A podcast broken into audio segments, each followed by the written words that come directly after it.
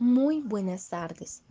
En la charla de hoy, titulada Rituales de Reflexividad, por parte de Jessica Carrascal, Marixa Benítez y mi persona, María Fernanda Castañeda, estudiantes de Psicología del Tecnológico de Antioquia, hablaremos sobre los procesos y metodologías de los rituales de reflexividad. Rituales de reflexividad. ¿Qué son? Los rituales de reflexividad son una estrategia metodológica que fue creada por Cátedra Libre desde hace 10 años y tiene como objetivo fundamental la construcción de ambientes o climas psicosociales propicios para el abordaje y transformación de problemáticas de no fácil acceso, como lo son la violencia, el maltrato o el abuso. Los rituales de reflexividad se fundamentan de forma teórica, conceptual y metodológicamente en la pedagogía de la esperanza, la filosofía, la sabiduría popular y en la psicología social crítica, como una respuesta a los imaginarios sociales de tipo fatalista que han naturalizado actitudes facilistas y desproblematizantes ante problemas tan complejos y dañinos como las distintas formas de violencia que hoy padece nuestro país.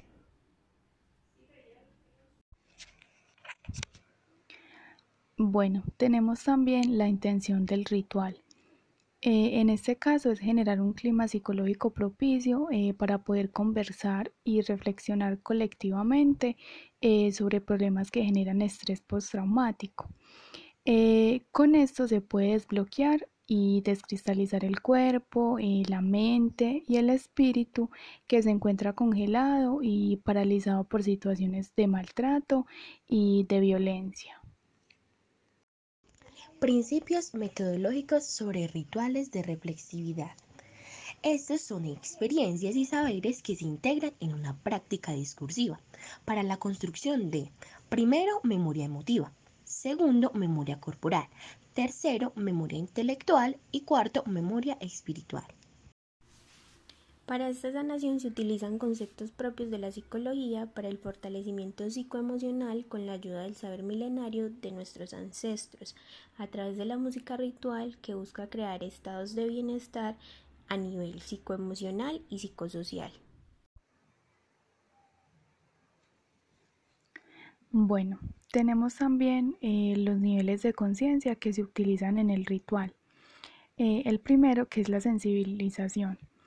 Este se da frente al propio sufrimiento, eh, al daño o al dolor. Eh, también pues con respecto al de los demás seres de, pues, de nuestra propia comunidad. Eh, este busca despertar la conciencia emocional, la conciencia intelectual, también la conciencia corporal y la conciencia espiritual, precisamente pues frente a situaciones que nos generan pues malestar y desequilibrio. Reflexividad. Esto es en torno a su propia historia de vida, lo que ha sido, lo que está haciendo y lo que va a llegar a ser. Aquí se busca trascender de una conciencia ingenua. ¿Qué quiere decir con ingenua? Que no deja ver los problemas. A una conciencia mágica que ya en, este, en esta fase los deja ver, pero se los niega y luego se intenta pasar a una conciencia crítica que no oculta las problemáticas, ya sean propias o colectivas, sino que asume desde una perspectiva de cambio y transformación.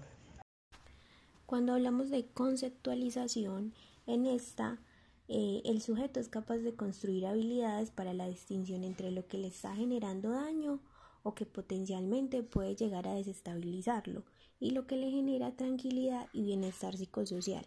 Este nivel de conciencia es muy importante, pues el sujeto asume la responsabilidad histórica de sus actuaciones y exige igualmente la responsabilidad de los otros.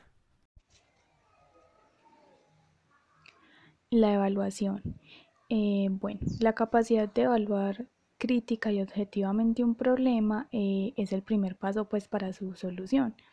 De allí surge que en los rituales se busque precisamente desbloquear la capacidad evaluativa del sujeto, eh, pues es precisamente esa capacidad eh, la que ha sido pues bloqueada a través de las distintas formas de violencia.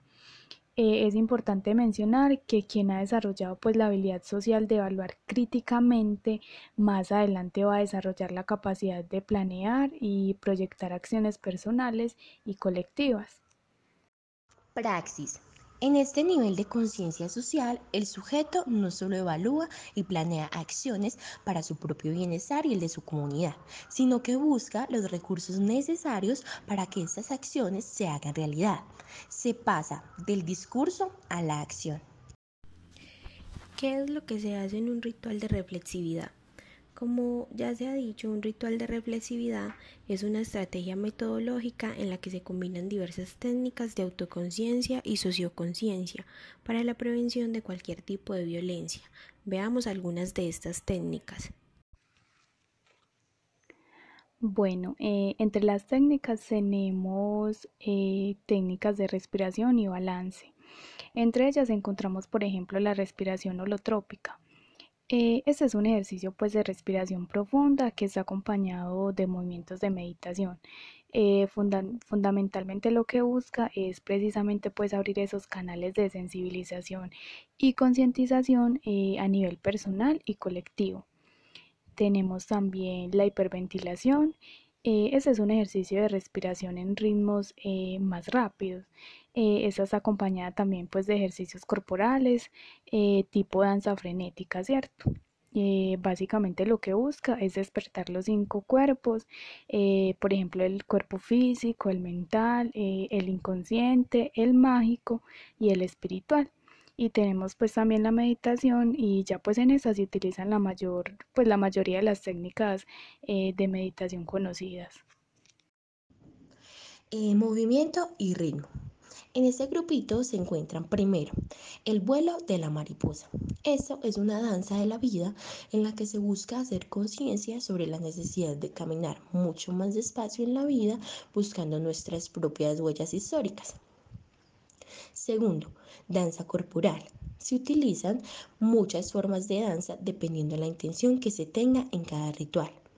En estas danzas se utiliza música en vivo de nuestros ancestros culturales y música especialmente diseñadas para danzas de autoconciencia corporal.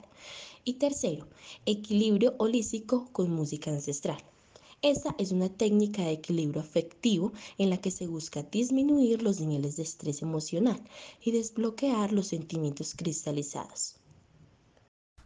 Otra de las técnicas son las experiencias compartidas. Aquí encontramos el baúl de los recuerdos, eh, que es un ejercicio de recuperación de la memoria histórica para la distinción entre el buen trato y el maltrato.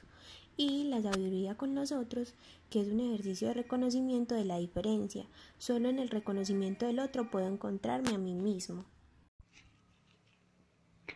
Crecimiento. Eh, bueno, aquí activando fortalezas y virtudes. Eh, esa es una técnica para activar la dimensión creativa e ingeniosa de los seres humanos eh, para superar situaciones difíciles. Tenemos también semillas para la red.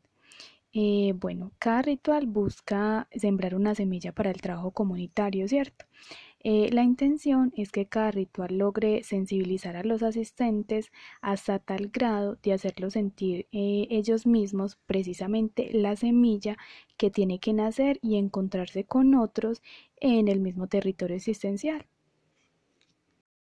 Liberación de la negación. En este encontramos entonces la galería del malestar. Esto es una técnica de identificación de elementos perturbadores en un plano individual y comunitario.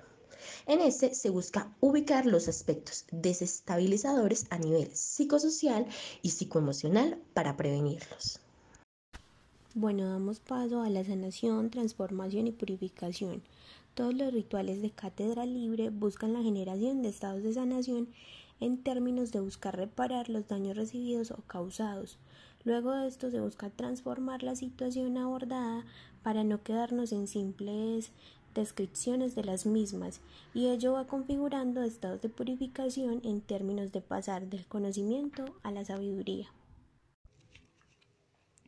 Entre otras encontramos eh, las pautas de crianza, buenos padres, buenos cuidadores. Eh, bueno, esa es una técnica de concientización sobre esa necesidad de prepararnos para ser buenos padres y cuidadores, eh, ya que vivimos pues con la creencia errónea de que se nace con esta habilidad.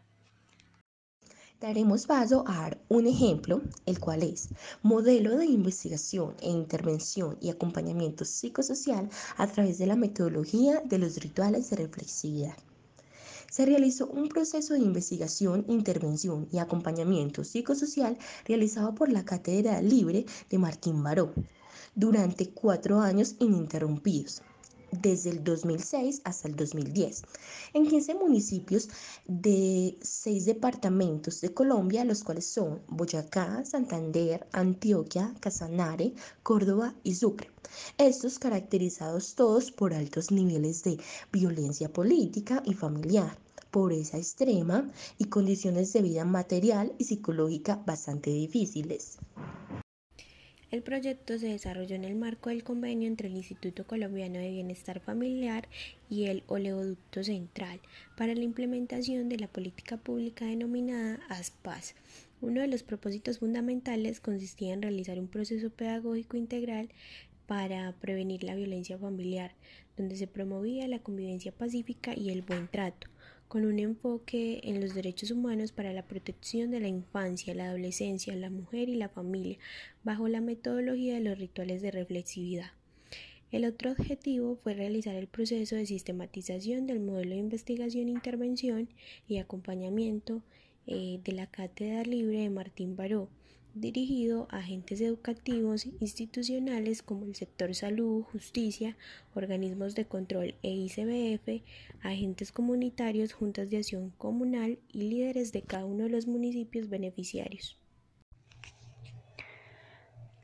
Los altos índices de violencia y de conflicto armado que se registran en la gran mayoría de los municipios de estos departamentos eh, los han convertido pues en escenarios pertinentes para realizar un proceso de acompañamiento psicosocial, eh, pero con un enfoque ético y político que apunte directamente eh, a la constitución de ambientes significativos, pero que sean potencialmente sanos.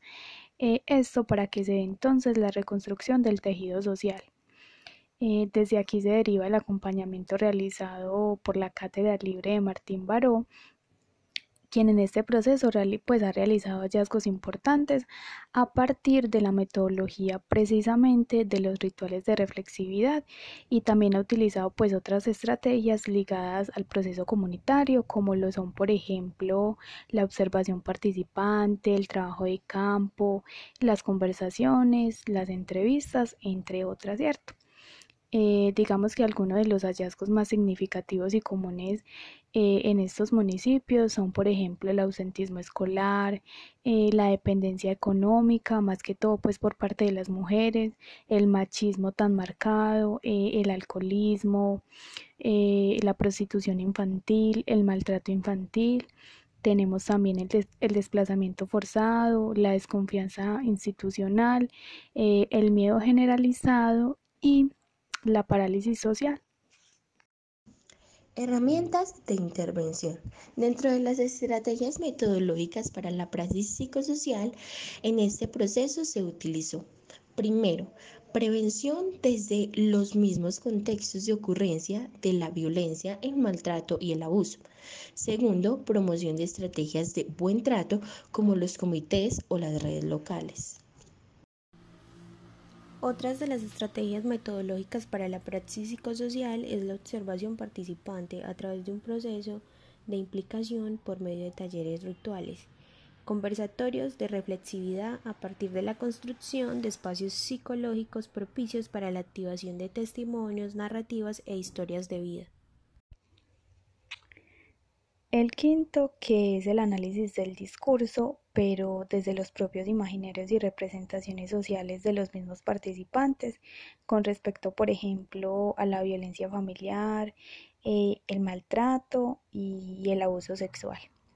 El sexto, que es el baúl de los recuerdos y que se da precisamente eh, para la recuperación de la memoria histórica en torno a mecanismos de recursividad para enfrentar pues la adversidad.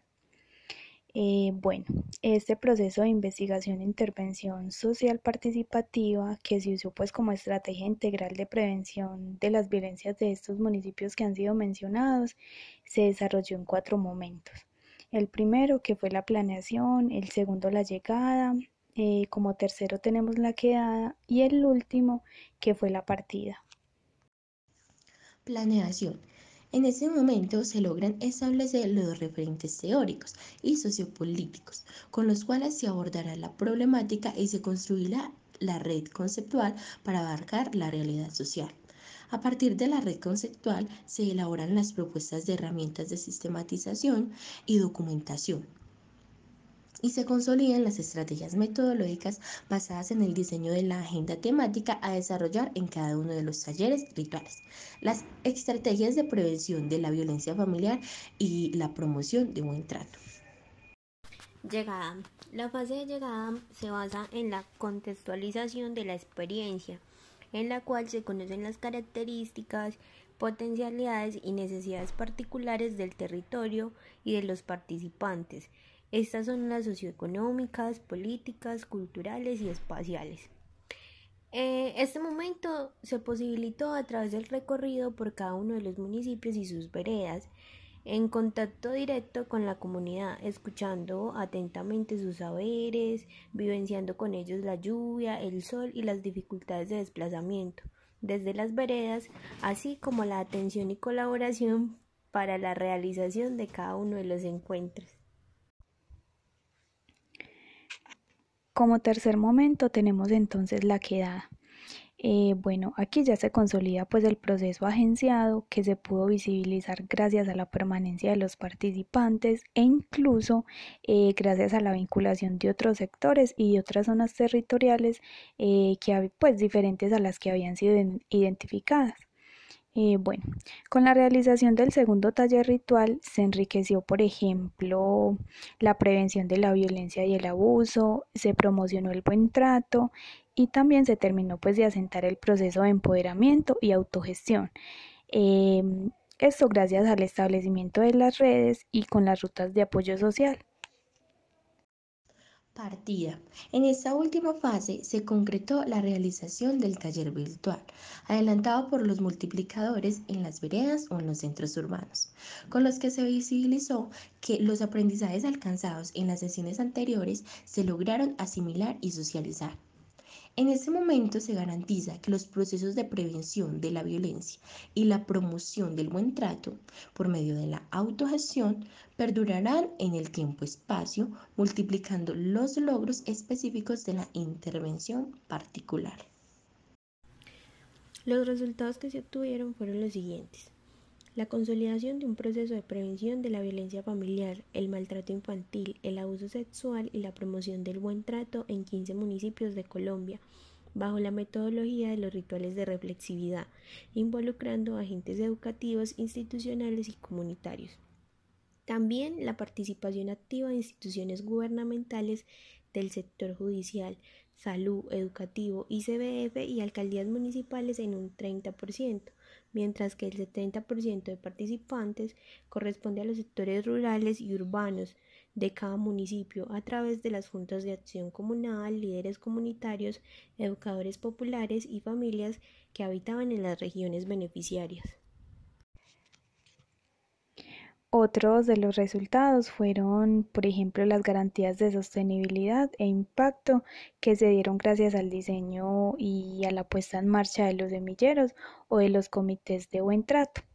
Eh, también se diseñó y se publicó eh, una cartilla pedagógica que fue denominada Manual del Facilitador para la Prevención de la Violencia Familiar y la Promoción del Buen Trato. Eh, conclusiones. Entonces, la cátedra libre buscaba o fomentó a través de, primero, la pedagogía del afecto y del buen trato, que esta pues buscaba sensibilizar en torno a la posibilidad de enseñar y socializar a partir de ejercicios afectivos por encima de las tradiciones que han impuesto el saber a través de la violencia. Segundo, la pedagogía del vínculo y la pedagogía de las redes sociales, que busca concientizar sobre la importancia del reconocimiento de los otros para la búsqueda de soluciones a problemas tan complejos como es la violencia. Entonces, esto mejoraría las condiciones de vida para estos departamentos. También eh, cabe resaltar que por medio de la Cátedra Libre de Martín Baró se habla de la Fundación Mundos Posibles, una organización social sin ánimo de lucro creada en 2018 que se especializa en investigación social, educación popular, acompañamiento e intervención psicosocial a víctimas de las diferentes violencias en Colombia y que lucha por la construcción de mundo donde todos los mundos sean posibles. Los objetivos de la organización son el primero, construir y producir pensamiento y conocimiento crítico latinoamericano, ¿cierto? A través de la investigación social comprometida, eh, la educación popular y a través también de la psicología social crítica con perspectiva liberadora. Tenemos el segundo objetivo, que es formar y fortalecer actores sociales y políticos que han sido víctimas de las diferentes violencias en Colombia, ¿cierto? Esto con respecto a la defensa a la vida, al territorio, eh, la construcción de la memoria social e histórica y también con respecto a la equidad de género eh, en el marco de los derechos humanos. Esta fundación se basa en cuatro áreas, que son la primera, el género. En esta área se tienen programas relacionados con violencia, mujeres, derechos, educación y pedagogías feministas. Segundo, memoria, violencia y política. Aquí se tratan temas relacionados con la reconstrucción del tejido familiar y social de las víctimas en ejecuciones en los departamentos. En el área psicosocial se trabaja en red con mujeres con cáncer de mama, también en asesoría, acompañamiento psicosocial a las diferentes víctimas de las diversas violencias en los departamentos. Eh, en el área de derechos humanos se tratan temas de asesorías y orientación a casos de vulneración de los derechos humanos todo con el fin de potenciar la educación popular, el acompañamiento e intervención psicosocial a víctimas de las diferentes violencias en Colombia, que luchan por la construcción de un mundo donde todos los mundos sean posibles.